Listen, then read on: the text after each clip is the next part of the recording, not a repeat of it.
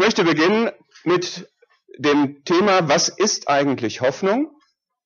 Und ich habe festgestellt, als ich mich vorbereitet habe, dass ich davon tatsächlich keinen scharfen Begriff hatte und ich habe mich damit noch nie vorher gezielt beschäftigt. Ich habe mich auch gefragt, habe ich darüber schon mal was gehört? Ich habe das für mich verneint. Ähm, entweder habe ich tatsächlich nie was drüber gehört oder es hat keine bleibenden Folgen hinterlassen, was beides schade ist. Ähm, deswegen habe ich mich aber umso mehr gefreut, ähm, mich mal damit beschäftigen zu können, weil das ja einer der großen Begriffe des christlichen Glaubens ist. Hoffnung. Ja, wir haben in 1. Korinther 13 diese, diesen Dreiklang äh, Glaube, Hoffnung, Liebe. Es ist ein zentraler Punkt des Christentums, des Glaubens nach der Bibel, wie übrigens auch die Gnade gestern. Also wir haben an diesen beiden Tagen die, die großen Begriffe des Glaubens und wollen aber nicht so sehr über die Begriffe reden, sondern über das, wie sich das für uns auswirkt und dass es eben Dinge sind, die in Gott verankert sind und die auf unser Leben Auswirkungen haben.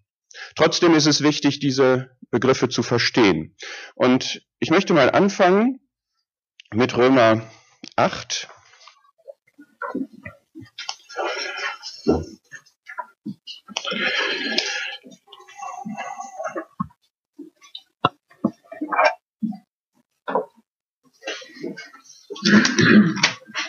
Römer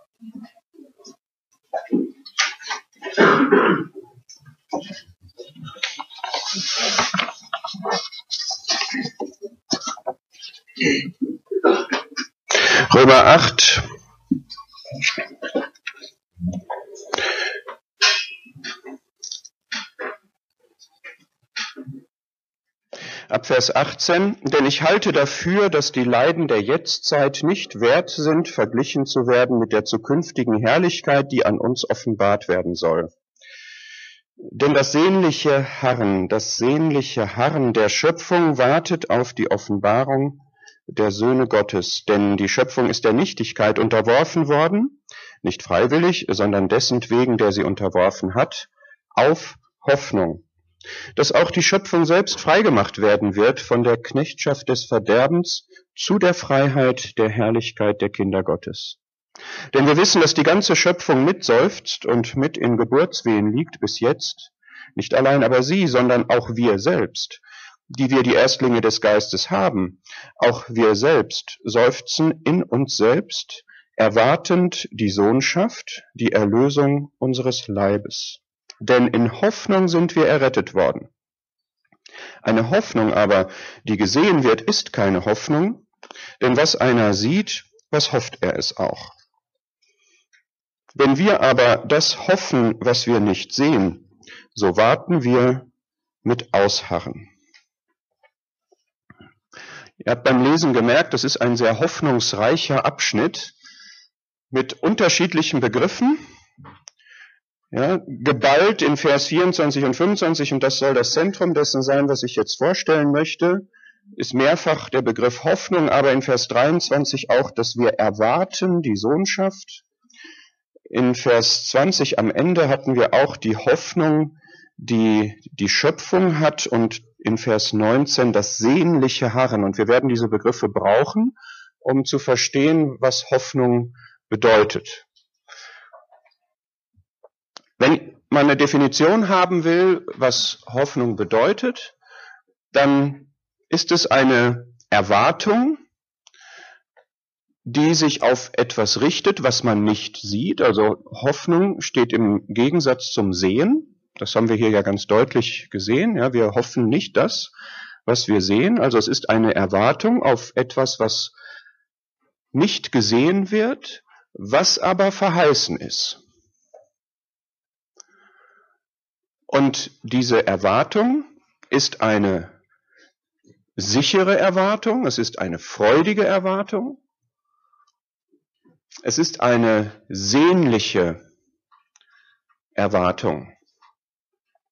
Und ich möchte diese Aspekte gerne jetzt ein bisschen entwickeln und ich reichere dieses Bild jetzt nach und nach mit ein paar Versen an. Jetzt muss ich nur gerade meine Pins mir hier rüberholen.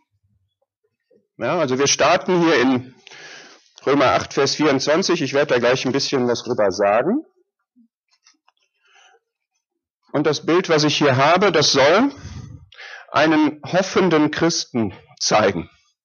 Ja, der hier in der Mitte, grüne Hoffnung habe ich mal genommen, ähm, der ist hoffnungsvoll freudig und der unterscheidet sich, das werden wir auch gleich sehen, von Menschen ohne Hoffnung. Ja, und wir werden das jetzt so ein bisschen nach und nach entwickeln, was diesen Christen auszeichnet.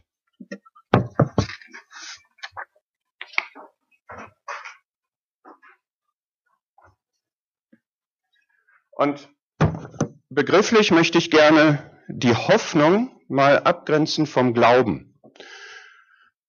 Denn vielleicht sagt jemand, das, was ich jetzt als Hoffnung beschrieben habe, dass ich etwas erwarte, was ich nicht sehe, was mir aber verheißen ist, das ist eigentlich Glaube. Denn auch der Glaube richtet sich ja auf etwas, was man nicht sieht.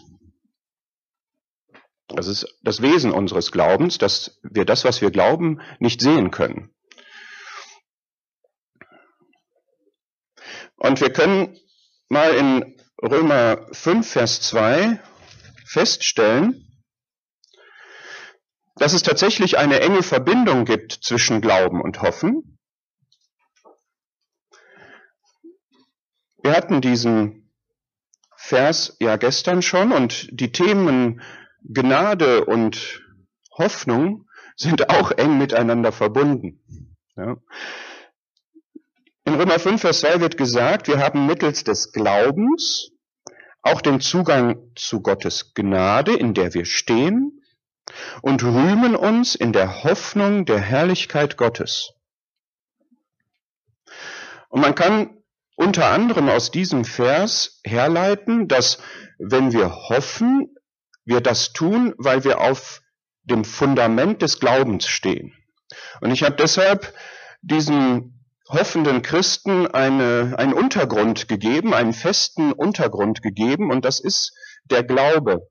Denn Hebräer 11, Vers 1 sagt, der Glaube ist eine Verwirklichung dessen, was man hofft. Okay, wir sehen da den Zusammenhang zwischen Glauben und Hoffen. Der Glaube gibt dem Substanz, das ist die Wortbedeutung dort. Der Glaube gibt dem Substanz, was ich hoffe. Und meine Hoffnung speist sich umgekehrt aus meinem Glauben. Weil ich das für wahr halte, was Gott verheißen hat. Das ist ja Glauben. Ich vertraue Gott in dem, was er gesagt hat. Das halte ich für wahr weil es wahr ist, ich habe diese Überzeugung und darauf gründet sich meine Hoffnung.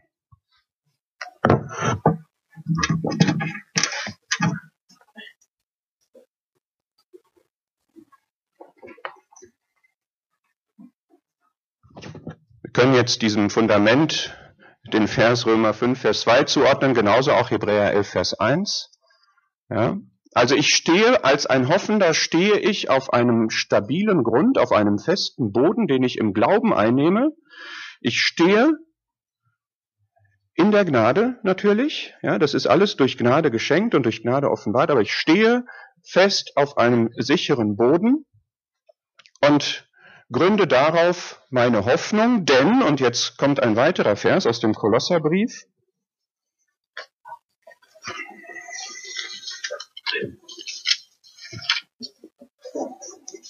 Aus Kolosser 1.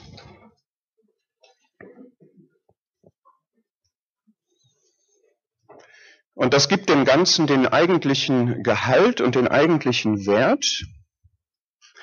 Kolosser 1, Vers 27, dass uns das Geheimnis offenbart wurde, das ist Doppelpunkt Christus in euch, die Hoffnung der Herrlichkeit. Also Christus ist der Inhalt der Hoffnung. Christus ist der Garant der Hoffnung. Dass das, worauf sich meine Hoffnung richtet, und das ist jetzt in dieser Einheit erst einmal, dass der Herr Jesus wiederkommt und dass wir bei dem Herrn sein werden. Ja, man kann das noch, noch mehr anreichern. Aber das ist das Wesen jetzt erst einmal. Ja, wir beschäftigen uns jetzt im Moment erstmal nur mit der Hoffnung, die sich auf das Kommen des Herrn richtet und auf unsere Ewigkeit mit ihm. Und das ist also, Christus ist in seiner Herrlichkeit der Inhalt dieser Hoffnung und er ist auch der Garant dieser Hoffnung, denn er ist schon in der Herrlichkeit, wo wir erst noch hinwollen. Und dieser Christus, deswegen gibt es hier ein oranges Herz, ist in uns. Da schnallt man jetzt ab. Also ich zumindest kann es nicht in einer Weise erklären, die mich befriedigt. Ja, ich kann es mir nur hilfsweise erklären über den Heiligen Geist, aber es ist ja noch eine andere Formulierung, dass Christus in uns ist die Hoffnung der Herrlichkeit. Er ist in uns, er ist nicht nur dort im Himmel, in der Herrlichkeit und ist der Garant, dass wir auch einmal dort sein werden, sondern Gott hat uns mit ihm so verbunden, dass wir jetzt diesen stabilen Grund im Glauben in ihm haben, weil er in uns ist. Und das ist etwas, wo ich nur den Umgang mit finde, dass ich sage, ja, das glaube ich und ich ziehe daraus meine Überzeugtheit und meine Kraft, dass das so ist. Ja, dass nicht nur er dort ist und mich zu sich holen wird, sondern dass er, wie die Schrift hier sagt, in uns, in mir ist und mir diese Hoffnung der Herrlichkeit gibt und befestigt und stärkt und belebt und aktualisiert, Tag für Tag. Also Kolosser 1, Vers 27.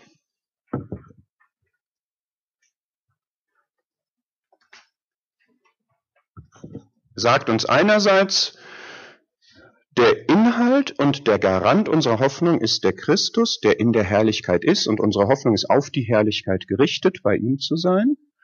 Und andererseits ist er auch in uns als diese Hoffnung und verleiht unserem Glauben Festigkeit und Stabilität. Und das ist jetzt etwas sehr Schönes. Wir gehen einen Vers weiter nach, also ein, zu einem weiteren Vers genauer gesagt, Hebräer 6.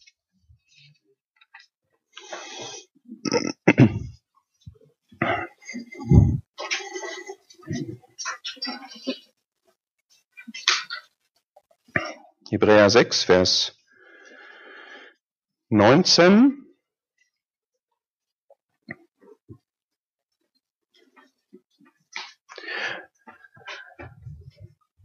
Wir können die vor uns liegende Hoffnung ergreifen und diese Hoffnung haben wir als einen sicheren und festen Anker der Seele, der auch in das Innere des Vorhangs hineingeht, wohin Jesus als Vorläufer für uns hineingegangen ist. Hebräer 6, Vers 19.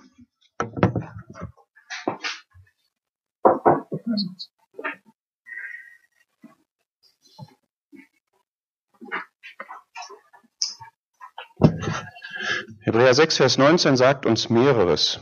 Er sagt uns, Hoffnung ist eine Seelensache. Die Hoffnung ist ein Anker der Seele.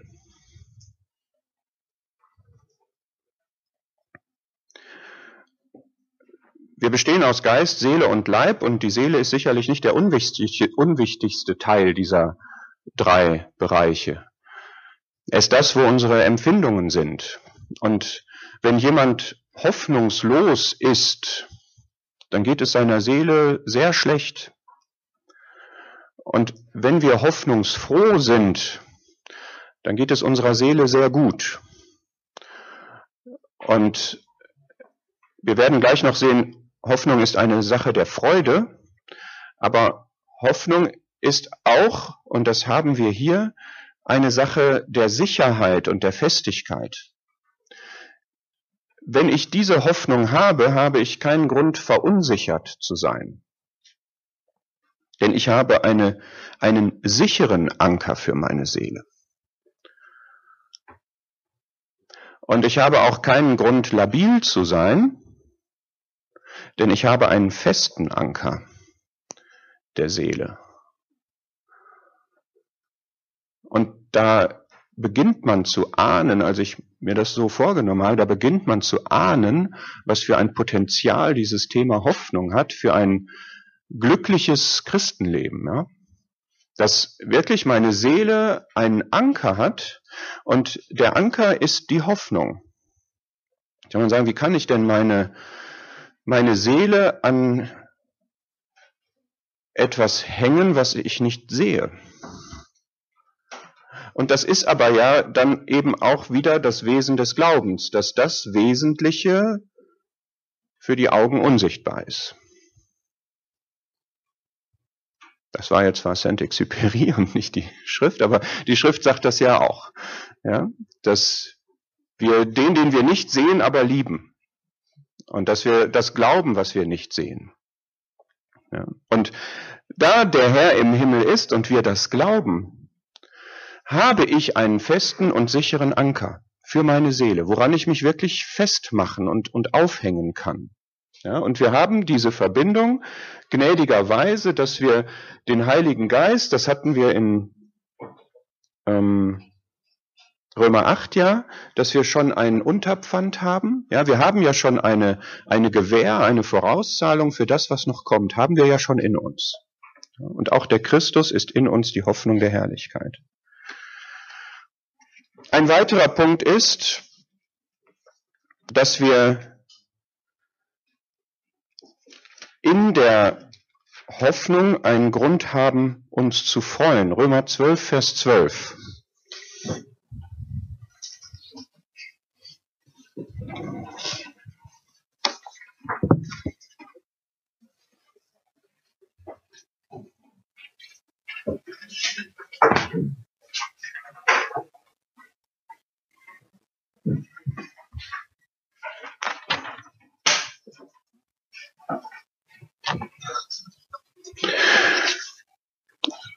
In Hoffnung freut euch und im gleichen Atemzug steht er aber in Trübsal hart aus. Und wir haben diesen Gleichlauf von Freude und Not auch in Römer 8 schon gehabt. Ne? Dass es einerseits das Seufzen gibt, weil wir noch nicht da sind, worauf sich die Hoffnung richtet, dass die Hoffnung es uns aber ermöglicht, trotz dieser Not und trotz dieses Seufzens und trotz dieser Drangsal uns zu freuen. Und das müssen wir ernst nehmen. Ja, also je realer das für uns ist, das, worauf sich unsere Hoffnung richtet, nämlich den Herrn bald zu sehen, Je dringlicher das ist, je wirklicher das ist, je mehr unser Glaube eine Verwirklichung dessen ist, was man hofft, umso mehr Freude haben wir dann auch. Und umso besser können wir mit dem Seufzen, was da ist, und auch mit der Drangsal, der Trübsal, umso besser können wir damit auch umgehen.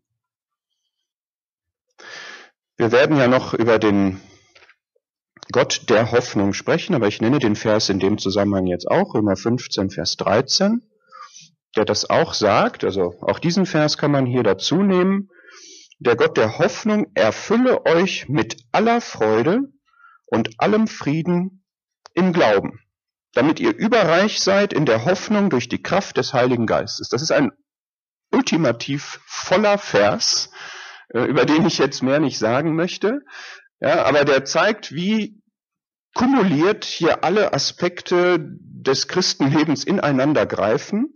Die Hoffnung im Glauben durch die Kraft des Heiligen Geistes. Und ich glaube, das ist unmittelbar eingängig, dass das so sein muss. Ja, also, dass ich einen Glauben brauche, der ein festes Fundament hat, dass ich die Kraft des Heiligen Geistes brauche, der mir das immer wieder neu frisch macht, dass der Herr das ist, was mein Lebensinhalt ist, worauf ich hinlebe, was ich erwarte, was ich tagesaktuell erwarte.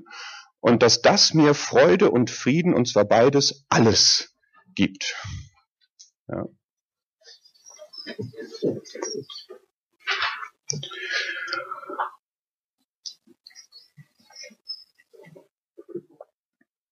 Wenn wir über Freude und den Gleichlauf mit der Drangsal und der Trübsal gesprochen haben, können wir in Römer 5, Vers 3, 4, 5 auch noch eine weitere Eigenschaft des Glaubens finden. Und das ist das Ausharren. Des Glaubens habe ich gesagt, der Hoffnung. Ne? Habe ich gesagt? Das Ausharren der Hoffnung ist aber 1. Thessalonicher 1, ne? da hat man diesen Begriff direkt. Ja, können wir auch, genau. Wir haben mehrere Stellen, aber nehmen wir die dazu.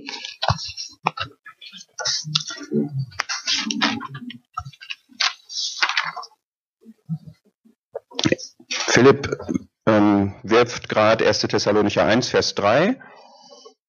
Und wir hatten auch in Römer 8 schon diese Formulierung, also die haben wir öfter.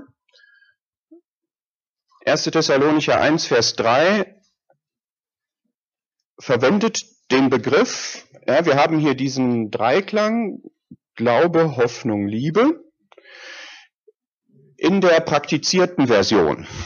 Ja, ähm, den gibt's in der theoretischen Version, Glaube, Hoffnung, Liebe als Tugenden und kann man Bücher drüber schreiben und so weiter. Und dann gibt's in der praktizierten Version, und wenn wir uns das anschauen wollen, müssen wir bei den Thessalonichern anschauen, die eine Gemeinde waren von welchen, die den Herrn erwartet haben. Ja, und das ist total ermunternd, aber jetzt nicht mein Thema. aber 1. Thessalonicher 1, Vers 3 sagt eben, wenn Hoffnung praktiziert wird, zeigt sich das im Ausharren. Wenn Glaube praktiziert wird, zeigt sich das in Werken des Glaubens. Wenn Liebe praktiziert wird, zeigt sich das in Bemühungen. Und wenn Hoffnung praktiziert wird, zeigt sich das in Ausharren.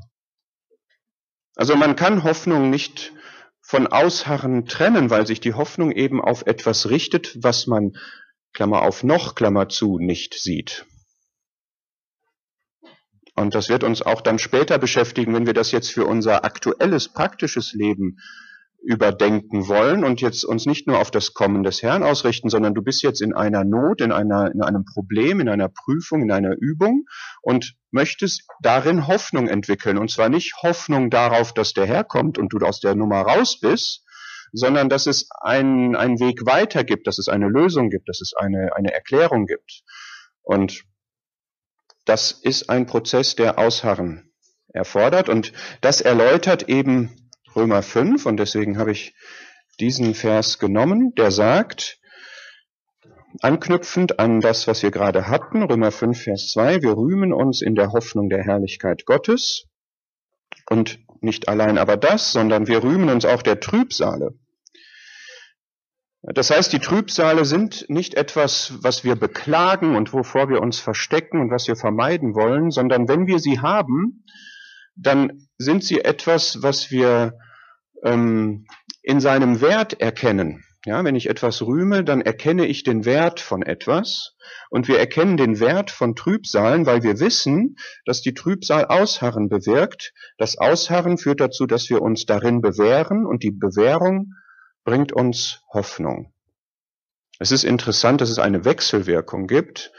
Wenn ich Hoffnung habe, kann ich ausharren und das Ausharren führt aber auch wieder zur Hoffnung über die Bewährung. Und die Hoffnung beschämt nicht.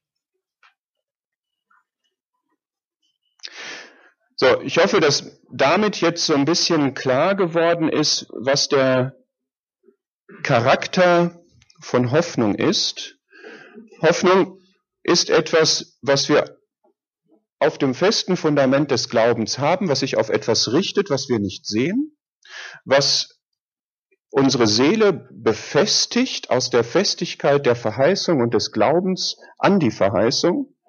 Letztlich ist es der Herr, der den Inhalt der Hoffnung bildet. Hoffnung macht Freude, Hoffnung bedeutet ausharren. Und einen Punkt möchte ich jetzt noch mal extra ansprechen. Und das fand ich eine sehr schöne Erläuterung im Unterschied zu dem Glauben. Ich habe gesagt, der Glaube ist ja das Fundament dessen, was, worauf unsere Hoffnung beruht. Es hat ein guter Ausleger gesagt, der Unterschied zwischen Glauben und Hoffen ist, dass der Glaube zurückblickt auf das Werk des Herrn Jesus und sich daran festmacht, was davon die Auswirkungen sind. Die Hoffnung geht einen Schritt weiter. Er hat gesagt, die Hoffnung stellt sich auf die Zehenspitzen und schaut danach aus und richtet sich darauf aus, dass sich das verwirklicht, was der Herr durch sein Werk alles erworben hat. Ich weiß nicht, ob ihr das Verständnis habt, dass Hoffnung mehr ist als Glaube. Und sogar noch etwas Schöneres. Also das war für mich ein, ein Aha-Effekt in der Beschäftigung hiermit. Ich sage Glaube, also nicht, dass es weniger wert wäre oder so etwas, aber Hoffnung stellt sich eben auf das, was man glaubt und geht dann in, auf die Zehenspitzen und richtet sich aus und sehnt sich danach und will das verwirklicht sehen was ich glaube.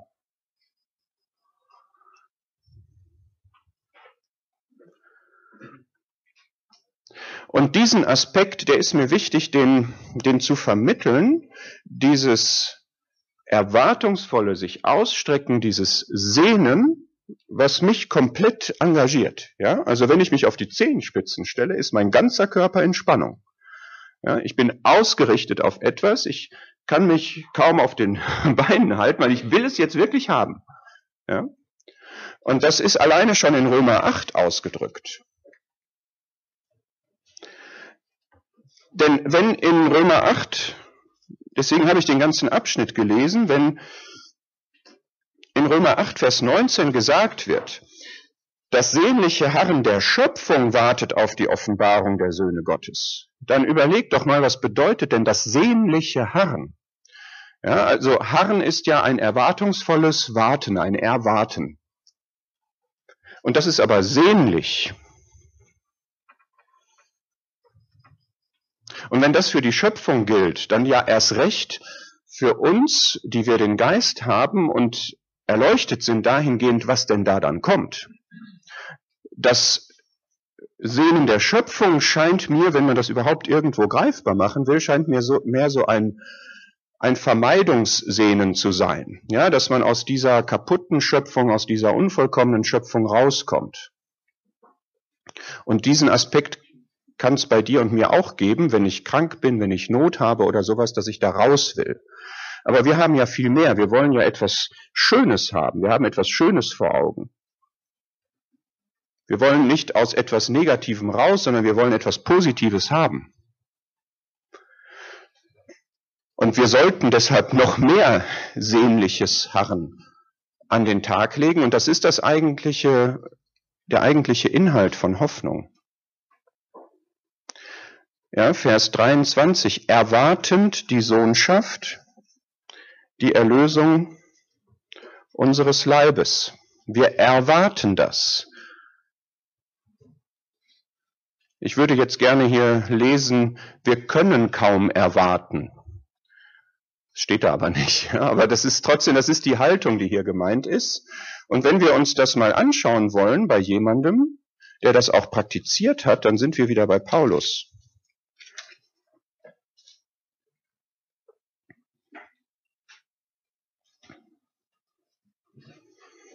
In Philippa 3.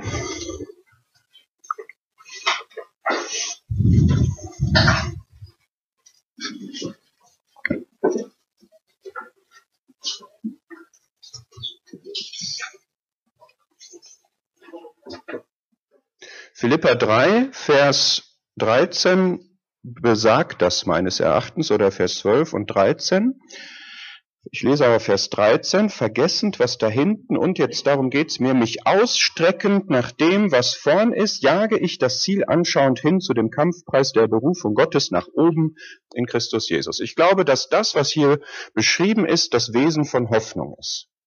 Ja, da ist etwas vor mir, das ist mein erklärtes Ziel, das ist das, was ich anstrebe und ich strecke mich danach aus. Ich gehe auf die Zehenspitzen und ich will es unbedingt haben.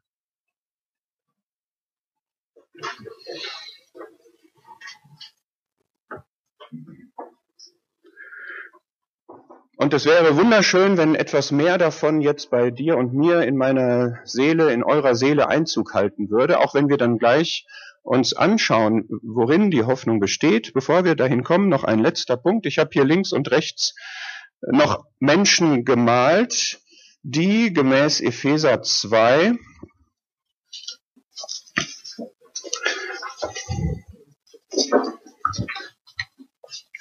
Vers 12 keine Hoffnung haben.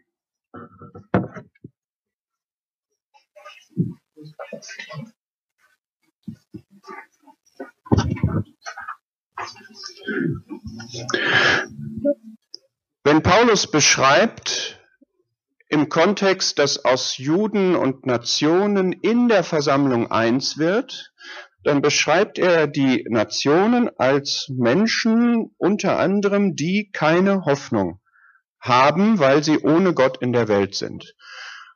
Und das möchte ich uns bewusst machen, wenn wir sagen, die Hoffnung ist ein Wesensmerkmal des Christen, dann ist es auch ein Unterschied zu den Menschen ohne Gott. Und das sagt die Bibel ausdrücklich, dass Menschen ohne Gott keine Hoffnung haben. Wie das jetzt aussieht, ob die wirklich hoffnungslos deprimiert sind, das gibt es natürlich, ja, die, die verzweifelt sind, die am Ende sind, die auch von sich selber sagen, ich habe keine Hoffnung mehr. Aber das ist nur der Fall, wenn die in einer solchen Situation sind. Typischer ist es meines Erachtens, dass ohne Hoffnung heißt, so what? Also, ja, es gibt nichts nach dem Tod oder ich kümmere mich nicht darum. Das ist für mich einfach kein Thema. Und das möchte ich dir und mir mal aufs Herz legen, ob wir nicht möglicherweise auf diese Weise auch ohne Hoffnung praktisch leben. Also inwieweit ist das, was wir hoffen, denn tatsächlich ein aktiver Bestandteil unseres Seelenlebens und unserer Gedankenwelt? Ja, wir können nämlich auch ohne aktive Hoffnung, ohne bewusste Hoffnung leben, auch wenn wir sie eigentlich haben. Aber wenn du und ich jetzt einfach so in den Tag hineinleben und überhaupt nicht uns damit beschäftigen, dass der Herr wiederkommt, und zwar jederzeit wiederkommen kann, dann leben wir praktisch betrachtet auch ohne Hoffnung und verzichten damit auf etwas absolut Wertvolles.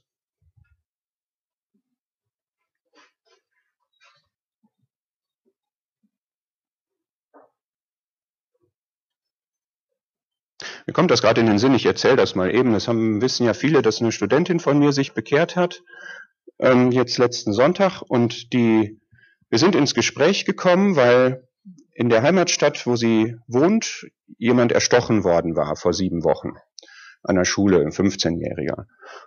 Und ich habe sie gefragt, wie das für sie ist. So, und ja, da macht man sich schon Gedanken und so. Gesagt, ja, irgendwie ging das so hin und her. Und dann ähm, was wäre denn, wenn Sie das Opfer gewesen wären, habe ich sie gefragt. Das ist immer sowas, das drängt sich mir auf, ja, und sie hat da noch nie drüber nachgedacht, hat die Frage auch erst gar nicht richtig verstanden und hat gesagt, ja, wie meinen Sie das jetzt? Ähm, ob das jetzt in meiner Familie wäre oder ob ich selber erstochen worden wäre. Ja, ich meinte das. Ich dachte, nee, ähm, also da habe ich mir noch nie Gedanken drüber gemacht und das möchte ich auch gar nicht. Ich möchte unbeschwert leben und nicht hier durch die Gegend laufen in der Angst, es könnte mich jetzt jemand umbringen. Und dann habe ich gedacht, darum ging es mir jetzt nicht in erster Linie, sondern was wäre denn danach? Also was ist, wenn Sie jetzt sterben würden? Sie sagt, habe ich mir noch nie Gedanken drüber gemacht. Das ist jetzt keine dumme oder so, ja. Das ist, glaube ich, einfach der Mindset der Leute, dass sie sich einfach überhaupt nicht Gedanken darüber machen und in dem Sinne ohne Hoffnung sind, weil es das Konzept von Hoffnung, was über den Tod hinausgeht, einfach nicht gibt. Weil wir so weit säkularisiert sind, das ist meine Erklärung dafür, dass wir dieses Transzendente eigentlich ausblenden und man wenn es um den Tod geht, das danach eigentlich in so eine diffuse kann ja keiner wissen Welt schieben. Und wenn es ja keiner wissen kann, äh, dann mache ich mir auch keine Mühe, das zu ergründen und das zu erschließen. Und das können wir genauso machen. Ja, also wir können genauso das, was nach dem Tod kommt, aber auch das, was unmittelbar bevorsteht, nämlich die Entrückung, die können wir einfach aus unserem Leben ausblenden. Und vielleicht, um das zu sagen, wie es dann weiterging, es ist, ich habe da angeknüpft und habe gesagt, also gerade weil ich mich mit dem beschäftigt habe, was nach dem Tod kommt, kann ich jetzt unbeschwert leben. Ja. Und zwar nicht nur unbeschwert, sondern glücklich und erfüllt.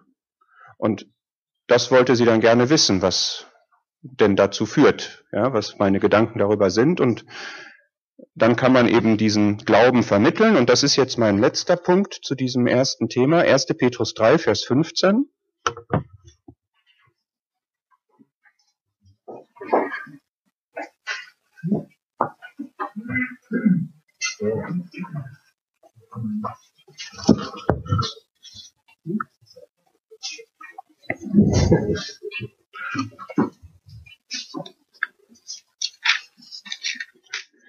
Interessanterweise sagt dieser Vers, 1. Petrus 3, Vers 15, der uns unsere Verantwortung vermittelt, Zeugen, Glaubenszeugen zu sein. In unserem Umfeld, also gegenüber dieser Welt, die ohne Hoffnung ist, der benutzt gerade den Begriff Hoffnung. Seid jederzeit bereit zur Verantwortung gegen jeden, der Rechenschaft von euch fordert, über die Hoffnung, die in euch ist. Euch das mal aufgefallen? Das, also man würde eigentlich erwarten, dass hier über den Glauben steht. Und so verstehen wir das auch oft und praktizieren das auch oft, dass wir unseren Glauben verteidigen. Das ist ja der Apologetik-Vers hier, ja, der, der uns dazu aufruft, dass wir uns Gedanken machen sollen darüber, dass wir Rechenschaft ablegen über das, was wir als Christen haben.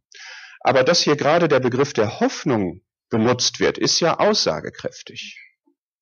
Ja, es geht nicht nur um den Glaubensinhalt, um das Glaubensgut, sondern es geht darum, was uns Festigkeit, was uns Sicherheit verleiht, was unser Leben prägt, diese Erwartung, dass das, was es letztlich begründet, warum wir sagen, dass wir nicht in dieser Welt zu Hause sind. Ja, also diese Hoffnung, die uns die Perspektive in die Herrlichkeit gibt und die tägliche Erwartung der Herrlichkeit. Und dass wir diese Herrlichkeit schon in uns haben, Christus die Hoffnung der Herrlichkeit. Das ist das, ja, und ich glaube, dass unsere Gespräche mit noch nicht Glaubenden eine andere Qualität bekommen, wenn wir das als ein, eine Verteidigung der Hoffnung ansehen und nicht nur als eine Verteidigung des Glaubens. Weil dann auch diese Sehnsucht und diese Freudigkeit, die die Hoffnung kennzeichnet, rüberkommen wird. Und wir nicht argumentativ nur über den Glauben reden weil man uns dann anmerkt, dass es um eine Person geht, von der wir geliebt werden und die wir jetzt erwarten, dass sie uns zu sich holt. Weil wir dann mit dem Herzen im Himmel sind und nicht hier auf der Erde und so weiter. Ja, also es ist die eigentliche Qualität unseres Glaubens, die darin steckt. Und die sollen wir verteidigen. Also weitergeben. Ja, wenn sie angegriffen wird, auch verteidigen. Noch einmal zurück zu Römer 8, Vers 24 und dann möchte ich auf den zweiten Teil kommen, auf den Inhalt unserer Hoffnung. Müssen wir hier nochmal irgendwie lüften oder so? Fallt ihr bald vom Stuhl? Ja? Also wir können die Tür gerne offen lassen, meines Erachtens. Wir sollten im gemeinsamen Interesse für einen ausreichenden Sauerstoffgehalt hier sorgen. Wem kalt ist, der kann sich eine Jacke anziehen.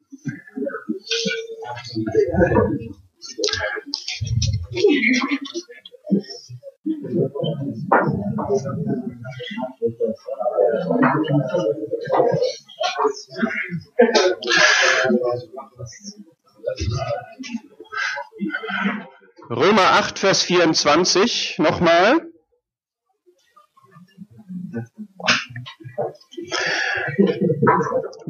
Jetzt gesprochen über die Hoffnung als eine der drei christlichen Tugenden.